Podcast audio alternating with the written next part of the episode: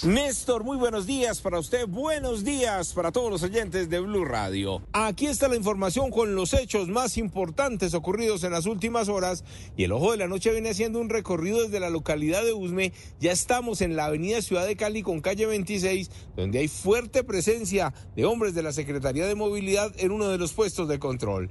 Hablemos inicialmente de lo ocurrido en la localidad de Engativá un delincuente que engañó a tres jóvenes menores de edad y a la abuelita también que iban para su casa, manifestando que conocían hasta la rectora del colegio del plantel educativo donde están los niños. El criminal fue tal el poder de convencimiento que terminó en la casa puso a hacer a los menores de edad varios talleres, la abuelita confió en él y al final le robó hasta las alcancías. Escuchen ustedes mismos el relato de uno de los familiares quien nos contó los pormenores de lo ocurrido en el barrio La Florida de la localidad, en Gativa. El delincuente eh, se la pasa afuera del colegio de los niños, los reúne y los, los engaña diciendo el nombre de la profesora. Asimismo se toma el tiempo para enredarlos. Eh, ese día el señor llegó aquí a la casa y nos robaron. ¿Qué les dijo a los niños para, para, para comenzar ese enredo? Les preguntó sus nombres, que él se hizo pasar como de muy confianza.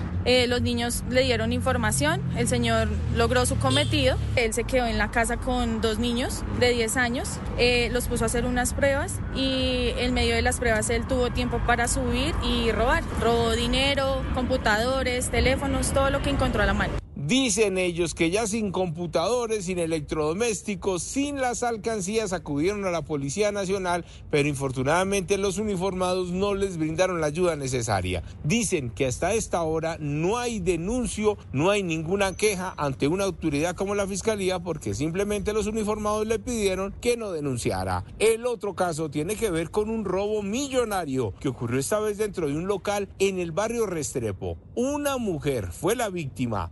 Aprovechando la madrugada, los criminales rompieron los candados de la puerta principal, entraron y durante hora y media revolcaron, requisaron y al final se llevaron televisores y hasta vestidos de gala que allí vendían. Escuchen ustedes mismos a la afectada que dice que va a tener que cerrar su negocio porque la dejaron sin patrimonio.